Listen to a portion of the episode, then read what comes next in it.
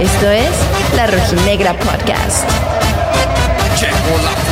Un tropiezo más para nuestros rojinegros. En una difícil visita a Pachuca, el Atlas sufre su sexta derrota del torneo. El partido había sido muy trabado y parejo con jugadores de muchísima calidad por ambas escuadras, pero a la vez con imprecisiones y titubeos con temor a la derrota.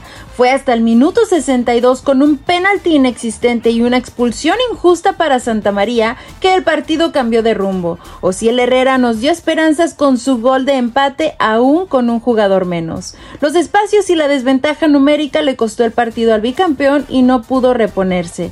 El Atlas tendrá que recuperarse, preparar y entrenar en la ciudad de Querétaro los próximos días, ya que visitará a León el próximo domingo a falta de seis jornadas para el torneo regular.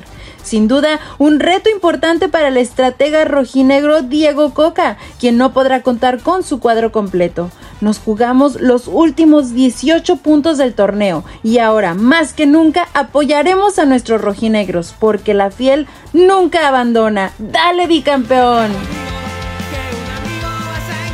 Esto es La Rojinegra Podcast. La Rojinegra Podcast.